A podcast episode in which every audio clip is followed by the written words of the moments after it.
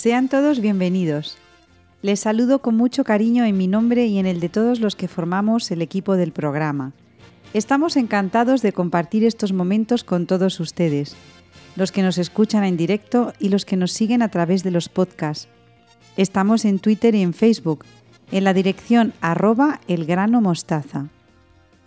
Hoy Beatriz Hormigos y Victoria Melchor nos dan unos consejos para aprovechar el tiempo de vacaciones con nuestros hijos. Belén Herrero nos descubre la etimología de la palabra tarde. Y Estanislao Martín nos recuerda la trascendencia de la mesa como altar y la comida en familia. ¿Se quedan con nosotros? Pues si es así, comenzamos el programa número 73, décimo de la sexta temporada, con el convencimiento de que merece la pena estar aquí juntos y acompañarnos desde el corazón. Saludos de todo el equipo, Teresa Jiménez, Beatriz Hormigos, Victoria Melchor, Estanislao Martín y Belén Herrero. Además, me gustaría en especial agradecer a los voluntarios de Radio María que trabajan para que podamos estar con ustedes a través de las ondas. Un abrazo también para nuestros oyentes de las Islas Canarias y para los que están enfermos y solos. Os tenemos muy presentes. Si quieren ponerse en contacto con nosotros, Pueden hacerlo a través de la dirección de mail elgranodemostaza@radiomaria.es y estaremos a su disposición para lo que quieran contarnos. Estamos preparados para sacar el máximo provecho del hoy y de la hora, porque estamos convencidos de que merece la pena acompañarnos desde el corazón. El grano de mostaza comienza.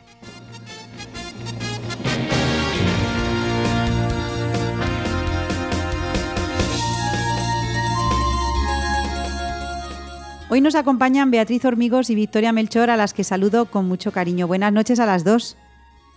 Buenas noches, Ana.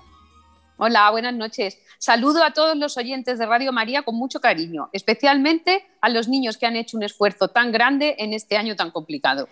¿Qué temas nos traes hoy, Beatriz? Ya estamos en verano, tiempo de descanso, de parar el ritmo frenético que tenemos durante el año, de estar en familia y de compartir vivencias juntos. Pero para algunos padres el verano se convierte en una pesadilla porque no saben muy bien cómo entretener a sus hijos y se les hace un poquito cuesta arriba. Durante el curso, entre el trabajo, el colegio y las actividades extraescolares de nuestros hijos, compartimos y dedicamos menos tiempo del que nos gustaría a estar con nuestra familia y amigos. Por eso me parece interesante dar una serie de consejos para disfrutar del verano en familia, si te parece. Creo que es importante iluminar a las familias para que no se desanimen ante el reto del tiempo libre de sus hijos. Así que, Victoria Beatriz, vamos con ello. En primer lugar, es importante parar el ritmo y olvidarse de las prisas, no ponernos horarios estrictos. Esos eran para el curso y ahora no podemos frustrarnos y, sentirnos mal si no los cumplimos. No debemos cargarnos de compromisos y tendremos que ser más flexibles y dejar que los acontecimientos vayan surgiendo solos. Sí, la verdad es que yo creo que hay que aminorar un poco el, ritmo, como dice Beatriz, y, bueno, como luego comentarás, tiene que haber algún tipo de horario, pero es verdad que, hay que relajarse, que después del año que llevamos es todo un triunfo ¿eh? que hayamos terminado el, curso y hay que dar la enhorabuena tanto a los alumnos como a los padres. Entonces, Beatriz y Victoria, tenemos que dejar que los niños hagan un poco lo que quieran y cuando quieran. No, no, Ana, no. El hecho de que los horarios se relajen un poco no quiere decir que dejemos todo al libre albedrío y no tengamos una rutina.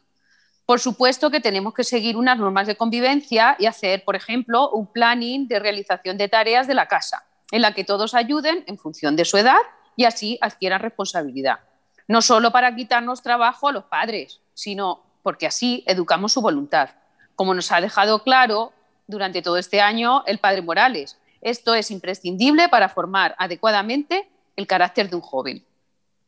Fíjate, Beatriz y Ana, fijaos que yo creo que el tema del horario a mí me parece imprescindible, aunque como estamos comentando se relaje un poco, pero es muy necesario, porque yo creo que un horario, lo hemos comentado en, otros programas, un horario siempre va a ordenar.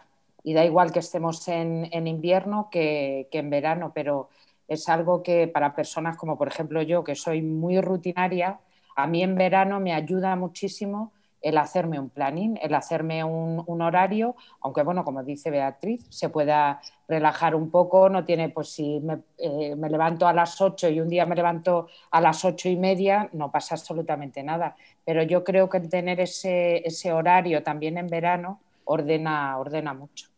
Bueno, pues entonces ha quedado claro que tenemos que tener un horario. Ahora eh, la cuestión es cómo llenamos ese horario. Pues Ana, hay que intentar que todos los días no sean iguales y evitar la monotonía. Para ello hay que planear con tiempo cuáles son las actividades que queremos hacer. Intentar cada día hacer algo que nos guste a todos. Y si es difícil contentar a todo el mundo, pues dar la oportunidad a cada uno de elegir una actividad. Y enseñar a nuestros hijos a que hay que respetar la decisión de los otros, aunque no nos guste demasiado la actividad que hayan elegido.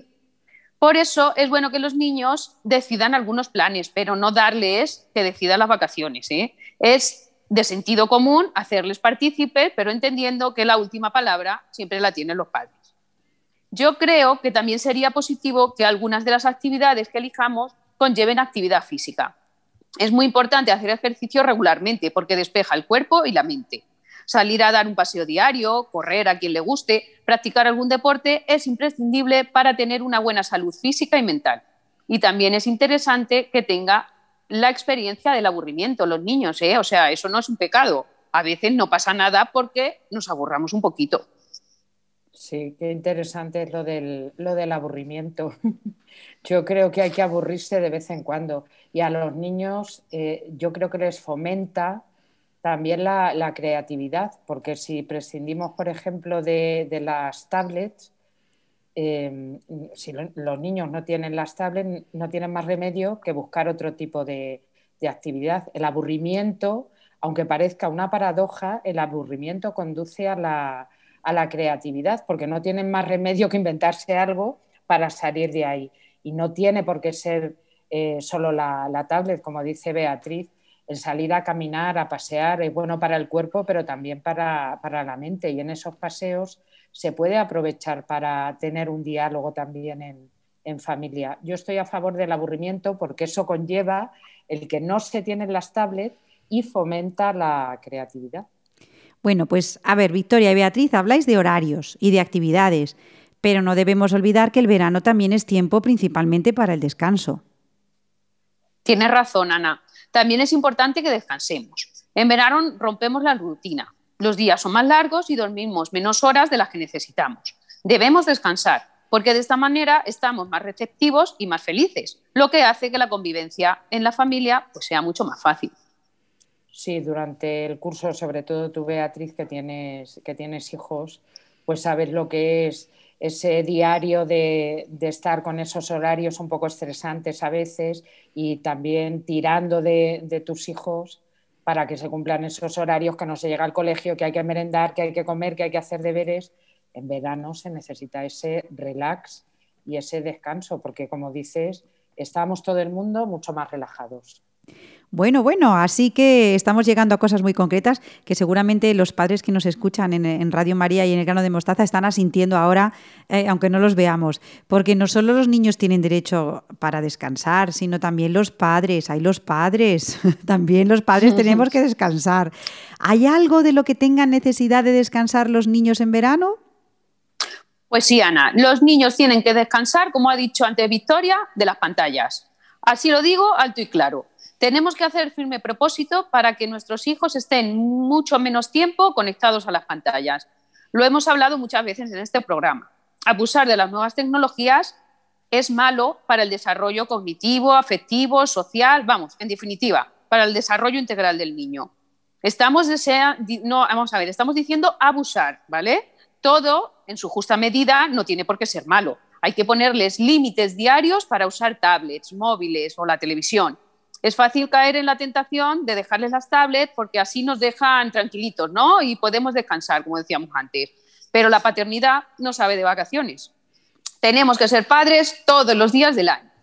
Y esa es nuestra responsabilidad. Pues mira, Beatriz, me comentaba el otro día una, una amiga mía, me decía que se van de vacaciones toda la familia, se van 15 días y me dijo, las tablets se van a quedar en casa. Está prohibido llevarse a las vacaciones las tablets.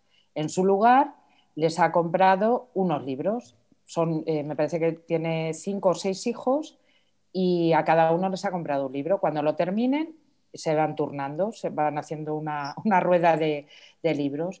Pero no sé, me gustó, me gustó la, la idea, es decir, las tablets en vacaciones en casa los teléfonos móviles los llevarán, pero lo mismo, si se va a la playa, el teléfono se queda en la casa. En su lugar, pues han puesto un, libro, cosa que me, parece estupenda. Es verdad que, bueno, pues en algún momento también hay que dejarles que lo, lo utilicen. Pero fíjate, después del curso que, llevamos en que ha sido todo tan tecnológico, hemos tenido que utilizar tanto las tablets, los, los iPads, además con el confinamiento nos teníamos que conectar con los alumnos por estos medios. Yo creo que está, está bien ese, descanso y la, y la idea, por ejemplo, del libro me pareció buenísima, la verdad. Bueno, pues estamos llegando aquí a cosas muy concretitas y además, pues un alegato en favor del libro en papel, que tampoco está mal aquí en el grano de mostaza, y escuchar la radio. Fíjate qué interesante. Eh, no solamente música, sino pues Radio María y, otras radios que también nos aportan muchísimo en, en, valores, en información y en formación, que también es tiempo el verano para formarse. Así que em, Beatriz y Victoria nos estáis aconsejando estas cosas para el verano. La necesidad de tener un horario flexible, también promover actividades en familia, el deporte, el ayuno de pantallas. ¿Algo más? Pues fíjate, Ana, que lo más importante se queda para el final.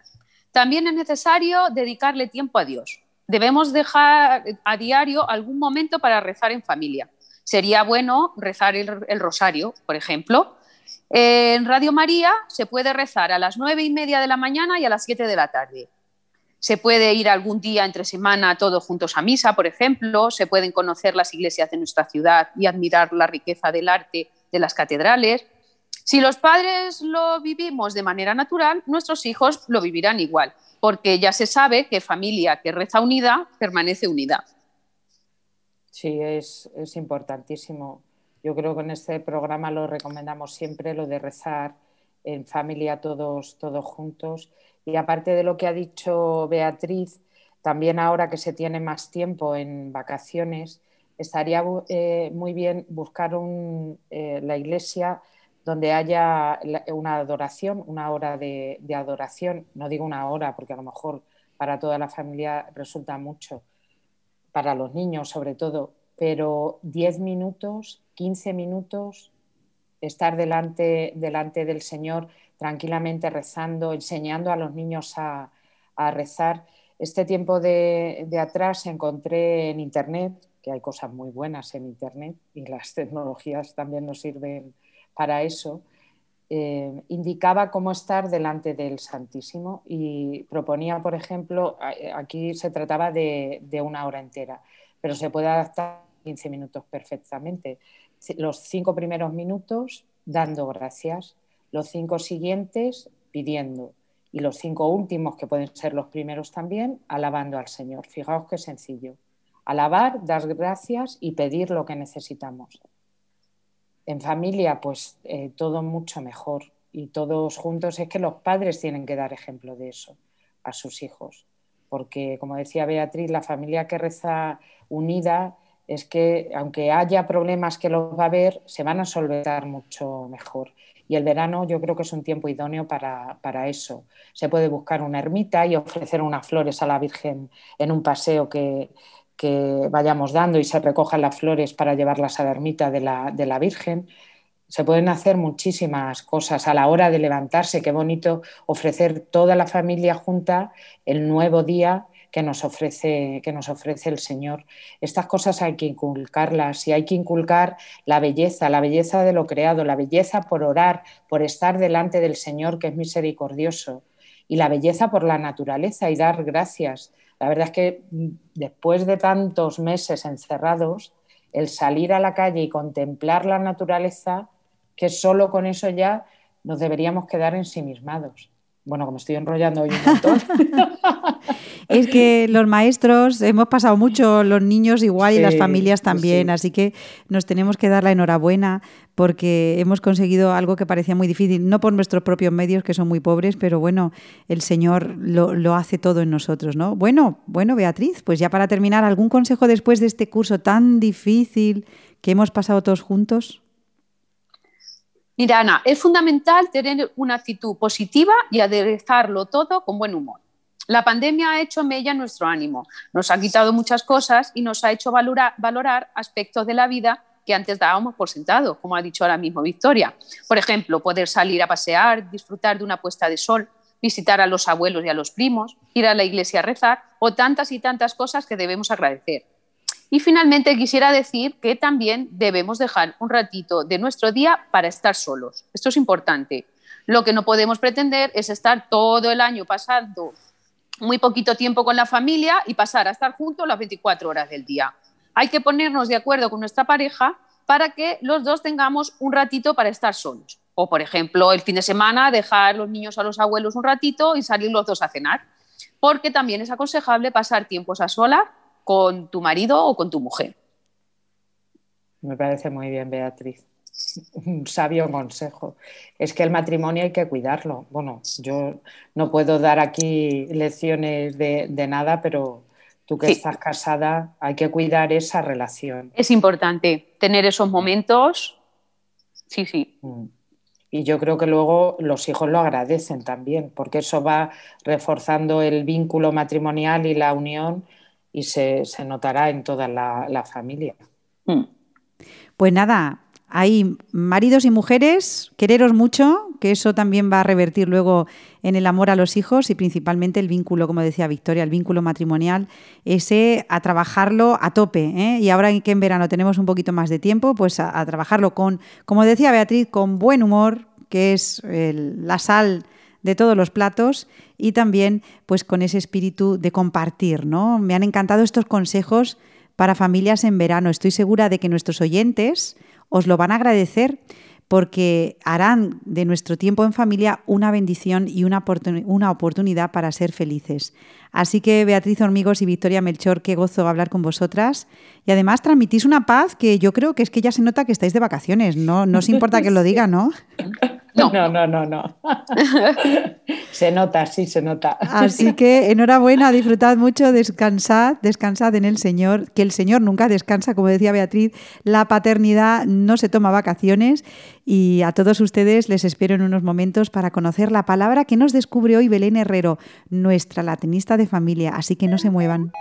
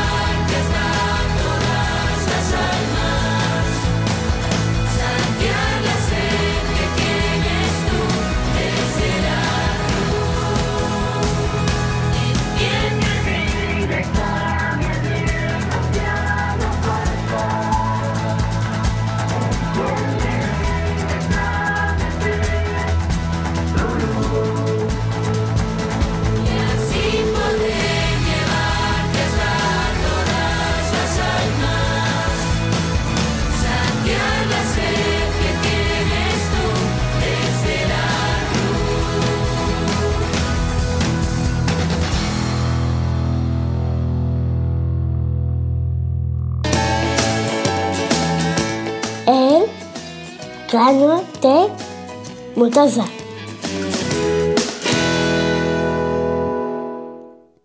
Continuamos en el grano de mostaza con Belén Herrero, nuestra latinista de familia. Buenas noches, Belén, ¿cómo estás? Buenas noches, Ana. Encantada de estar otra vez en tu programa. ¿Cuál es la palabra que descubrimos hoy, Belén? Bueno, ¿conoces el adjetivo latino serus, sera, serum? Pues ahora que lo nombras no me suena mucho. Y sin embargo, eh, sí que sabes cómo se dice en francés y en italiano buenas tardes. Buonasera y bonsoiré. Claro, es el equivalente al buenas tardes presente en las lenguas romances de la península ibérica. Y sin embargo, estos adjetivos en latín, tanto serus como tardus, no expresaban esa parte del día que expresan ahora, sino que llevaban implícita la idea de lentitud y retraso, tal y como lo vemos en los autores clásicos. Fíjate, Ana, dice Horacio, serus incaelum redeas. Ojalá retrases tu vuelta al cielo. Y Plinio nos habla de serissima omnium pirus. El peral, el más tardío de todos. Y de nuevo afirma Horacio, oh seri studiorum. Oh vosotros, que no habéis hecho progreso alguno en vuestros estudios. Bueno, esto a lo mejor resuena en los oídos de algunos ¿no? que nos están escuchando, ¿verdad? Esperemos que pocos, Belén. Seguro. Bueno, no sé yo. ¿Y cómo separaban las horas de la tarde los romanos? Para marcar las horas correspondientes a la tarde, los romanos se valían del cómputo ordinal, por ejemplo, la hora undécima, la hora nona, etc. El adjetivo vesper les llevaba hacia la tarde, y la noche la dividían en periodos de cuatro horas llamadas vigiliae o vigilias. Y de ahí tenemos las vigilias que llevamos los cristianos a la práctica durante la Semana Santa, por ejemplo. Por eso se dice también, Belén, que las grandes fiestas empiezan a festejarse desde la vigilia, desde la víspera, es decir, desde la tarde del día anterior. Bueno, dos palabras que se entrecruzan. Y ya hemos visto que el adjetivo serus ha sido utilizado por otras lenguas romances, pero la nuestra también ha dejado sus huellas. Vamos con ellas, Ana, ¿me ayudas? Por supuesto, como siempre, ya sabes que esta parte de tu sección me encanta, así que vamos allá. Pues mira, tenemos serenero, que es una toca que usan las mujeres en algunas regiones como defensa contra la humedad de la noche. Mira, también está la palabra serótino, que significa tardío y viene siempre referido a un fruto. La misma palabra, pero sin tilde, serotino, también es el apodo de los niños que nacían con retraso. Acuérdate, Ana, que también estos niños, a algunos niños se les ponía el adjetivo expósito cuando eran abandonados. Tenemos otro sustantivo también bajo la forma de serotino. Se da este nombre al murciélago vespertiliónido de orejas pequeñas y pelaje amarillo.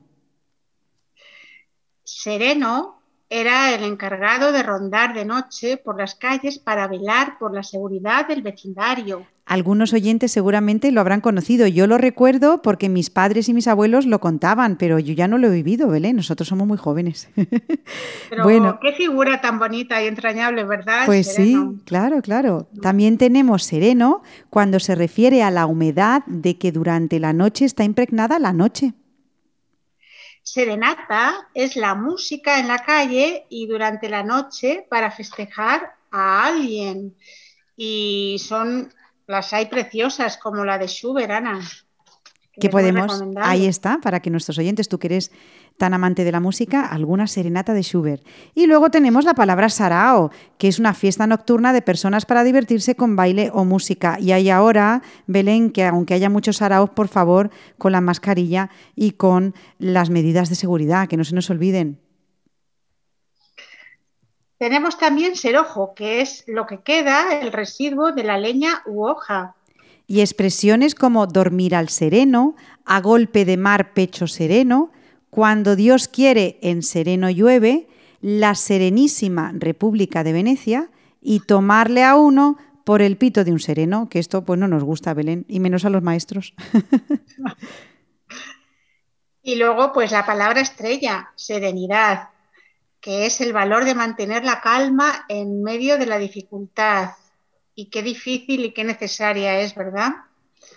Recordamos algunas de las reflexiones de Séneca, que en su Tratado sobre la Serenidad dice así, la causa más grave de la falta de tranquilidad es el no estar bien con uno mismo. Esto se debe a los deseos mal logrados y aspiraciones frustradas que pudiera tener alojadas el ser humano. Las ocupaciones en los cargos públicos y la constante relación con las otras personas son las que tienen debilidad en la tranquilidad. En efecto, acostumbrados a la vida agitada y vertiginosa, cuando llega el momento de la tranquilidad no saben qué hacer con ellos mismos. No soportan su soledad, no soportan su casa, no soportan las paredes y se sienten abandonadas, proporcionándolos poco consuelo a esta situación. El espíritu del hombre está acostumbrado al movimiento y a la rapidez. Siempre busca pretextos para moverse y al estar acostumbrado le, le cuesta encontrar la tranquilidad. Hay que leer siempre a los clásicos porque en ellos tenemos muchas respuestas y muchos ejemplos. Belén, ahora que comienzan las vacaciones para tantos oyentes y sus familias, queremos desearles la tranquilidad y la paz que nos trae el Señor un tiempo en familia para compartir lo que no pudimos hacer durante el curso. Por ejemplo, escuchar buena música y leer buenos libros, que tú siempre nos recomiendas. Así que muchas gracias, Belén. Bueno, pues después de esta reflexión nos vamos a despedir con la música del compositor Juan Arañez y este sarao de la Chacona, para que todos ustedes lo disfruten. Bueno, Belén, mientras suena esta preciosa música, te deseo la tranquilidad de espíritu que da la certeza de que somos queridos a pesar de nuestras faltas y debilidades. Muchísimas gracias Belén Herrero por tus sabias palabras. Espero que tengas un buen verano y un buen, mes de julio que te lo mereces. Y ustedes no se muevan porque en unos momentos se une al grano de mostaza Estanislao Martín. Adiós Belén. Adiós, adiós.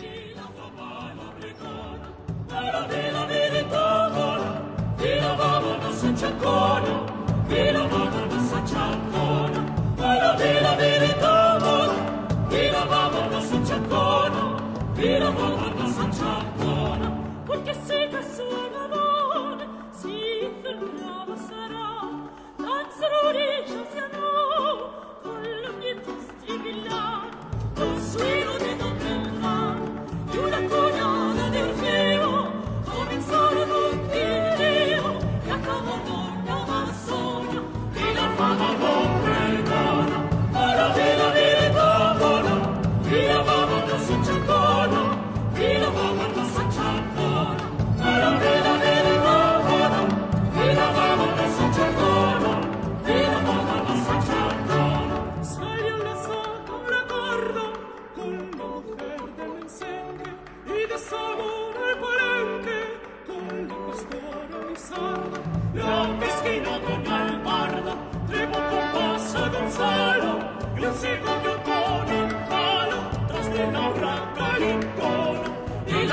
vo pregare, alla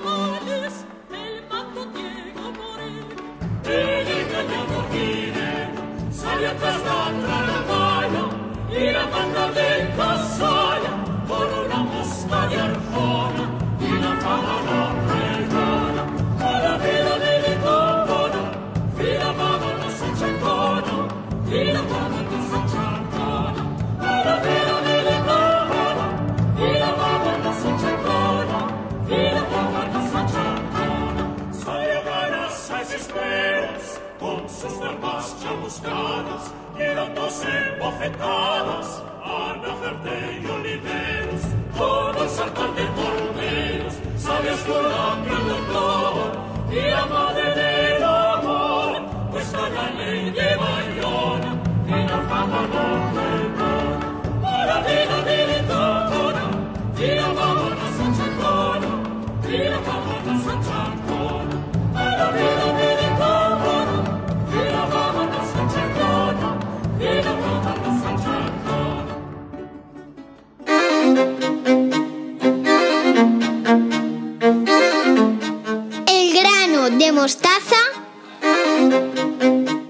Radio María.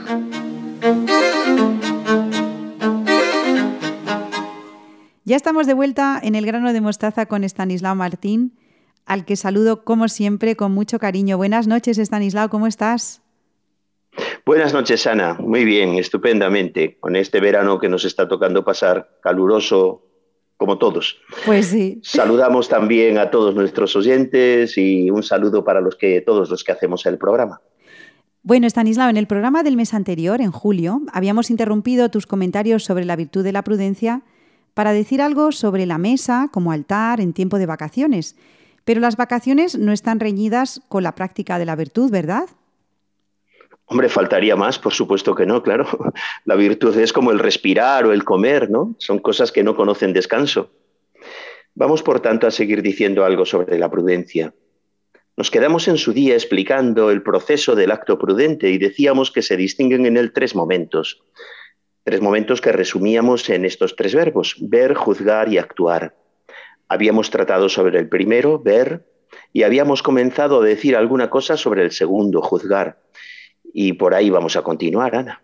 Bueno, pues para situar a nuestros oyentes, habías hablado de evitar todo juicio sobre las personas, al tiempo que es necesario juzgar la realidad, es decir, los hechos.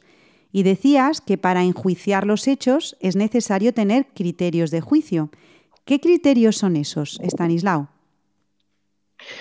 Los criterios son principios teóricos, racionales, adaptables a las diversas situaciones que se nos van presentando en la vida ordinaria. ¿no? Poseemos estos principios porque somos seres pensantes, inteligentes, capaces de entender, al menos hasta cierto punto, la realidad que nos rodea, ¿no? que siempre nos desborda, por eso digo que hasta cierto punto, pero sí somos capaces de entender las cosas. Los criterios en general podemos dividirlos en dos grandes grupos unos puramente intelectuales relacionados con el conocimiento, que son los criterios lógicos, y otros los que tienen una carga moral, y a esos les llamamos principios éticos. Bueno, pues como ya vamos entrando en materia un tanto abstracta, me gustaría para todos nuestros oyentes que concretaras un poquito esto. Y si es posible, Stanislao, que nos lo, explicara, nos lo explicaras de manera que fuera fácil de entender. A ver. Vamos a intentar, intentarlo porque nos estamos metiendo, lo dices bien, ¿no? en algo que la filosofía ha tratado. La filosofía de siempre, la tradicional, la filosofía secular, ha sostenido eh, la existencia de lo que se han llamado los primeros principios. ¿Qué es eso? Son una especie de verdades muy sencillitas, muy fáciles de entender. Lo más difícil que tienen es el nombre. Son verdades indemostrables porque son evidentes, ¿no? Evidente es lo que no necesita demostración porque se entiende nada más mirarlo. Pongo un ejemplo, Ana. Eh, no es necesario demostrar, por ejemplo, por lo menos en, la, geometría de andar por casa, ¿no? No es necesario demostrar que la línea recta es la distancia más corta entre dos puntos. Pues algo parecido son los, los primeros principios de la filosofía. Algo así. Sí, y puedes poner más ejemplos para que ya sabemos que como somos maestros, Estanislao, eh, cuantos más ejemplos pongamos, pues mejor lo entendemos. Mejor, sí, claro. Bueno, pues vamos a, eh, quizá entrando en materia sea lo mejor, ¿no? Por ejemplo, el principio de causalidad, no casualidad, sino causalidad, de causa. Eh, por citar uno que es bien facilito. Este principio dice que no hay efecto sin causa y me pedías ejemplos. Bueno, eh, imagínate que yo me encuentro con que vuelvo a casa desde la calle y hay una ventana cuyos cristales están rotos.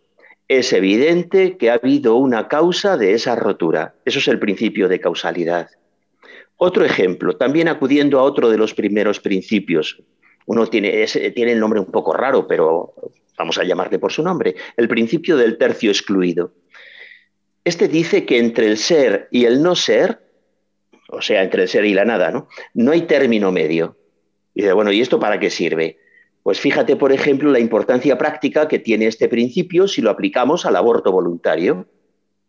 Con él, con este principio, se desmonta racionalmente. Otra cosa es lo que cada uno quiera hacer, pero en el orden de las ideas se desmonta el argumento falaz que dice que una mujer recién embarazada lo que tiene dentro no es nada, un diminuto granito, ¿no? Que ni es persona ni es nada. No, no, no, no. Entre el ser y el no ser no hay término medio. Si hay, hay persona, hay persona, por muy pequeñita que sea. Y si no hay persona, no hay persona. Pero entre una cosa y otra no cabe nada. Bueno, de acuerdo, Stanislao. este es un ejemplo. Sí, además yo creo que con los ejemplos lo, vemos clarísimo y ojalá muchísimas personas nos hablaran tan claro. Lo que pasa que, bueno, a veces no interesa, ¿verdad, Stanislao? Y ahora te pregunto, claro. ¿para qué sirve esto? ¿Qué tiene que ver esto de los principios de la filosofía con la virtud de la prudencia? Uy, esto sirve para situarnos en la verdad, para actuar en la vida con sensatez. Los primeros principios son el fundamento racional de todos los juicios. Su aplicación es universal, decía antes, ¿no? Sirven para cualquier situación y podríamos resumirlos diciendo que son lo que constituye eso que llamamos sentido común, tan importante y tan olvidado. Los juicios, el segundo paso del acto prudente que es juzgar, los juicios son afirmaciones y negaciones y para actuar con prudencia es necesario que nuestros juicios sean verdaderos porque si no estamos eh, actuando de manera ficticia respecto de la realidad. Pues bien, no pueden ser verdaderos si, si, contradicen cualquiera de los primeros principios. Entonces, estos primeros principios sirven para hacer juicios correctos. Entonces, yo creo, Stanislao, que sería muy interesante conocer estos primeros principios, pero incluso a nivel de la calle, para los que no somos filósofos, ¿son muchos estos primeros principios? ¿Y hay alguno que sobresalga sobre los demás, Stanislao? Primera pregunta, son muchos, ¿no? Son muy poquitos, en torno a media docena.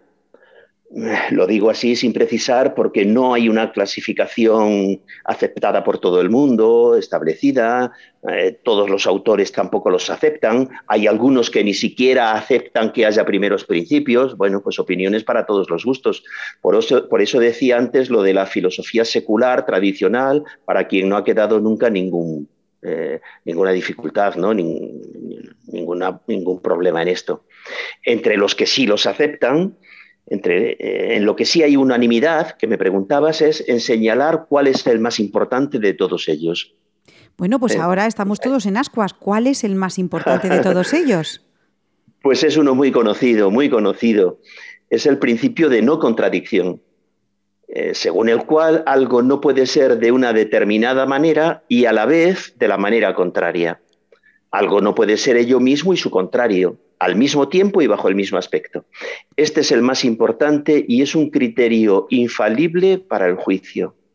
En un mismo hecho, en una misma persona, cabe señalar rasgos o características contrarias, ¿no? pero no al mismo tiempo y bajo el mismo aspecto. Bueno, Stanislao, veo que vamos ya aterrizando ¿eh? y yo creo que nuestros oyentes, los que estamos aquí atentos a tu eh, explicación, te pedimos, mm, por ejemplo, más, más que nos digas eh, este primer principio, nos lo ejemplifiques, por favor.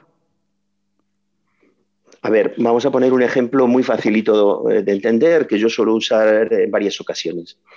Imaginemos un hombre varón que mida 173 centímetros bueno, podemos eh, estar de acuerdo en que tiene una estatura media, ¿no? No es ni muy alto ni muy bajo. Si este hombre entrara en un aula de niños de cuatro años, por ejemplo, y les preguntamos a los niños si ese señor que acaba de entrar es alto o bajo, dirán que es alto. Además, cuatro años y sentaditos, imagina, nos ponemos en situación, ¿no?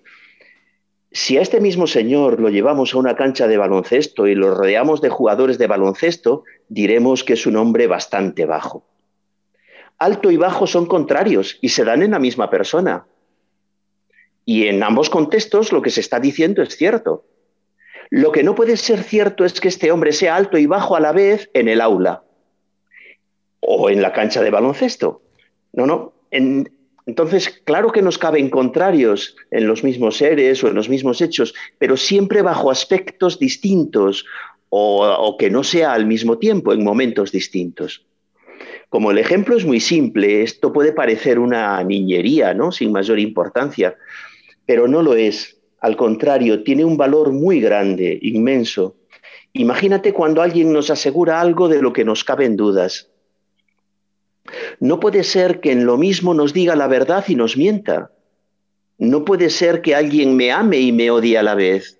No puede ser que alguien se defina como amigo y además como enemigo.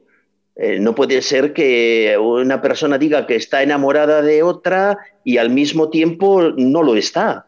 Eh, no caben dos contrarios al mismo tiempo y bajo el mismo aspecto. Uy, Estanislao, yo prefiero que hables tú, porque es que seguramente a nuestros oyentes y a mí misma nos están viniendo a la cabeza ejemplos, ahora sí, pero, pero muchos, muchísimos, ¿no? Lo de una cosa y la contraria. Bueno, bueno, vamos a, vamos a centrarnos en el tema. Eh, claro, lo que pasa que tú mismo decías antes que no todos aceptan este primer principio, el principio básico, ¿no? Sí, es verdad. El principio de no contradicción ha sufrido una crítica muy fuerte porque no añade nada al conocimiento, lo cual es cierto, pero su valor no está en que aporte o no aporte conocimientos, que no los aporta. En cambio, hay que subrayar su enorme valor y su importancia. ¿Sabes, Ana, dónde está su valor? Pues no sabría decirte, pero estoy, vamos, en ascuas. Cuéntanos, Estanislao, ¿cuál es su valor?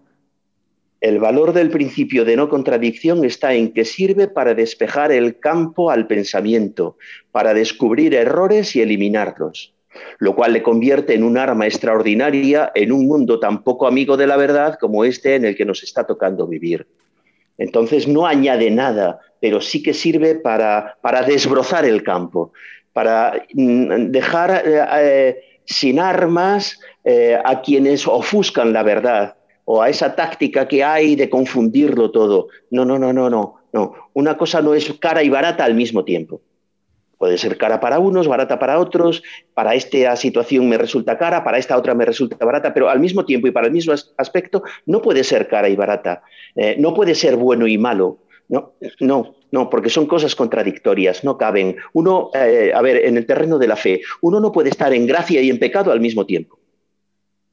Uno no puede servir a dos señores al mismo tiempo, porque te vas con uno o te vas con otro. Bien, me parece que la fuente de autoridad es irrebatible. Bueno, Stanislao, hemos aterrizado y de qué manera. Me, está encantando, la verdad. Decías también, hablabas de principios éticos, aunque estamos ya en la recta final y espero que vuelvas a retomar este tema tan apasionante en el próximo programa, eh, quizás puedas señalar alguno de los principios éticos.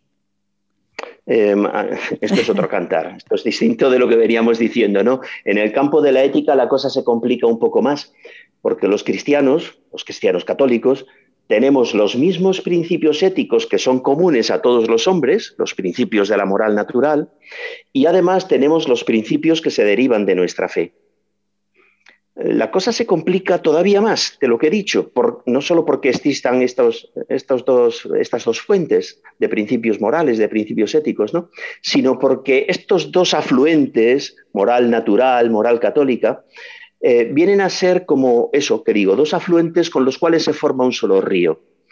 Es decir, los cristianos católicos no tenemos dos códigos morales, sino uno solo, en el que están fundidos no digo superpuestos, ni solapados, ni añadidos, sino fundidos, hechos una sola cosa, un solo código, los principios de la moral natural con la moral católica. Tan fundidos están que muchas cuestiones que son de moral natural pasan hoy en la sociedad actual por ser cuestiones morales propias de gentes de iglesia.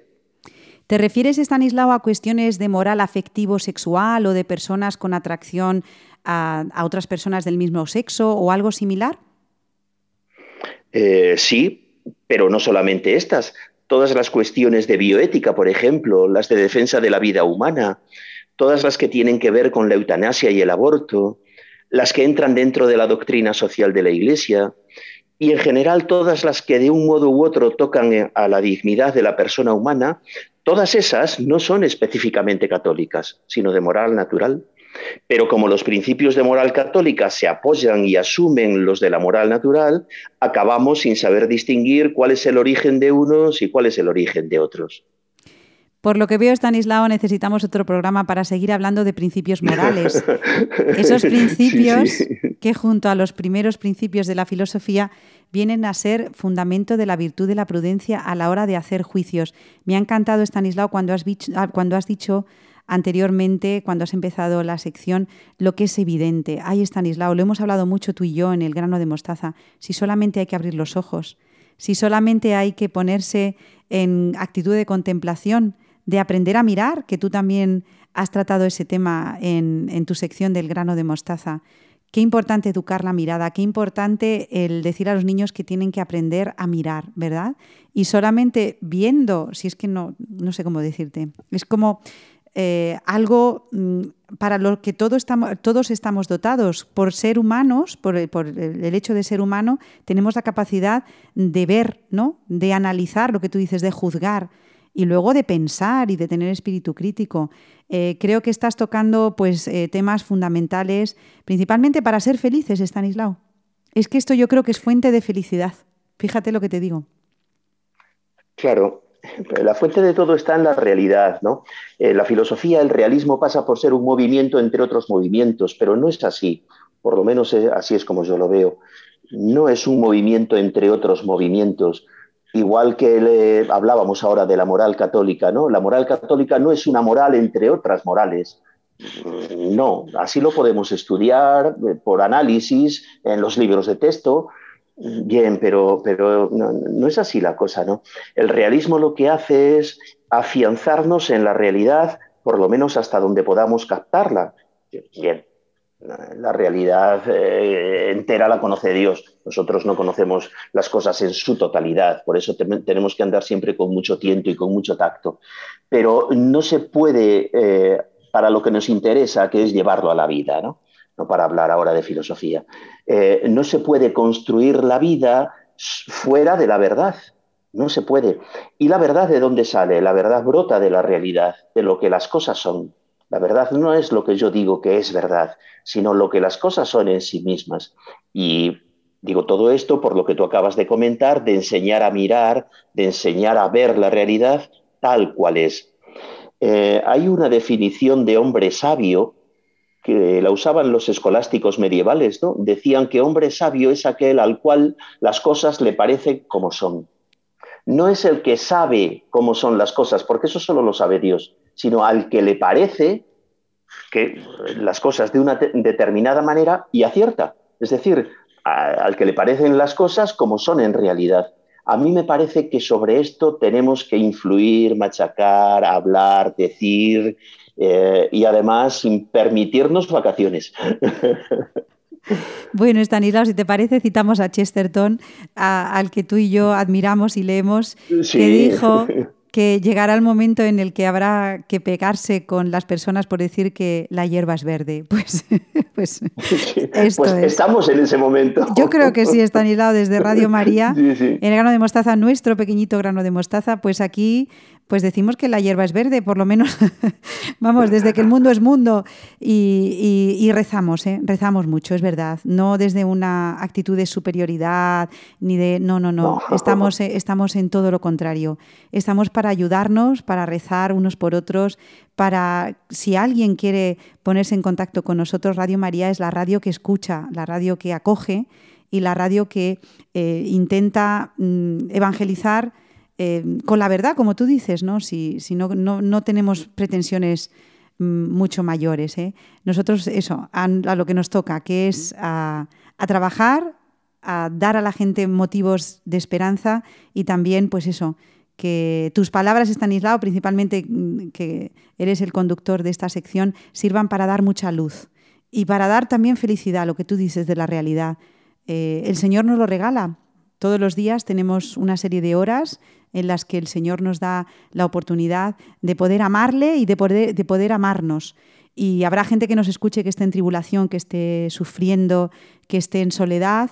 Y desde, desde Radio María nuestra voz y principalmente también nuestra oración, que llega a través de las, ondas, de las ondas, está con ellos, Estanislao. Que se sientan muy acompañados. A mí me gusta decir que la radio de la Virgen es la radio que acompaña el corazón. Y nada, nada de... Sí, es muy bonito. Yo siempre, cuando preparamos el programa, mandamos los textos, trabajamos un poquito los contenidos, que eh, estén los oyentes ¿no? ahí, pendientes, y que nosotros estemos también pendientes de ellos, unos de otros. Cadenas de oración, Estanislao. Muy bien. Bueno, pues muchísimas gracias a Estanislao Martín. Les recuerdo el mail en el que estamos, eh, elgrano de mostaza, arroba radiomaria.es. Y muchísimas gracias, Stanislao Martín. Espero que, descanses en familia y que te dé mucho tiempo a mirar y a admirar la realidad que Dios nos ha regalado. Un abrazo, pues Stanislao. muchas gracias, Ana. Un abrazo. Adiós. Adiós, adiós, adiós.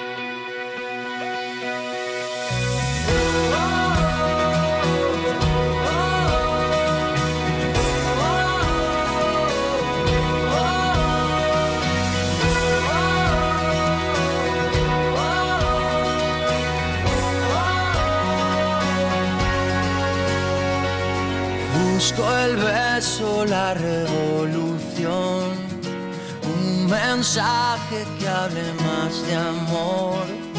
Las caricias para el corazón de esta tierra que alguien lo rompió. Busco el gesto lleno de valor. Juntos hemos sembrado nuestro pequeño grano de mostaza y ya van 73 en Radio María. Ahora nos toca cuidarlo, regarlo, trabajar para que se convierta en un gran árbol. Gracias a Teresa Jiménez, Beatriz Hormigos, Victoria Melchor, Estanislao Martín y Belén Herrero por regalarnos su voz y su tiempo. Recuerden los temas que hemos abordado hoy. Cómo aprovechar el tiempo de verano en familia, la etimología de la palabra tarde y la necesidad de la mesa como altar y la comida en familia. Nosotros nos vamos hasta el próximo 4 de agosto de 2021. Pero ustedes pueden quedarse en Radio María, la radio que acompaña el corazón. Seguimos a su disposición en la dirección de mail elgranodemostaza@radiomaria.es. Les dejo con los servicios informativos.